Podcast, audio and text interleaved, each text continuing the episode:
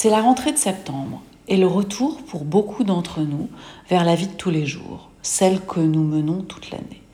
L'été aura été marqué, pour ceux qui sont restés en France, par des vagues de canicule, des feux de forêt hallucinants et la poursuite de la guerre en Ukraine. Les bonnes nouvelles ne se sont pas bousculées au portillon. Depuis quelques jours, les informations peuvent sembler encore plus inquiétantes. On nous parle d'abord de problèmes d'approvisionnement énergétique en gaz, en électricité.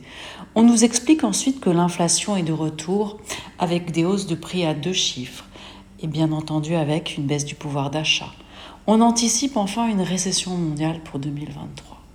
On nous demande dès à présent de nous habituer à la fin de l'abondance, à faire des économies. Bref, nous baignons de plus en plus dans un climat de sinistrose.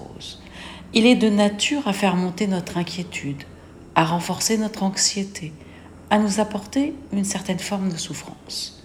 Jusqu'à présent, nous avions cette illusion de contrôle qui nous rassurait, mais ce n'était qu'une illusion.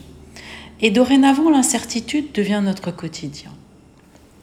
Essayer de contrôler l'incontrôlable ne pourra que générer de l'anxiété. Par contre, travailler sur ce que nous pouvons décider par nous-mêmes facilitera la pose d'un cadre apaisant.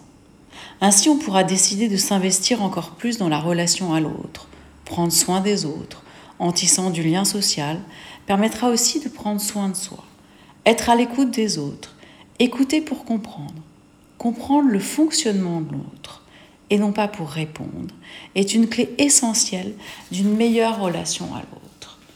Être au contact des autres, être ensemble, permettra de faire baisser l'anxiété et d'affronter ensemble, plus fort, les mois qui viennent.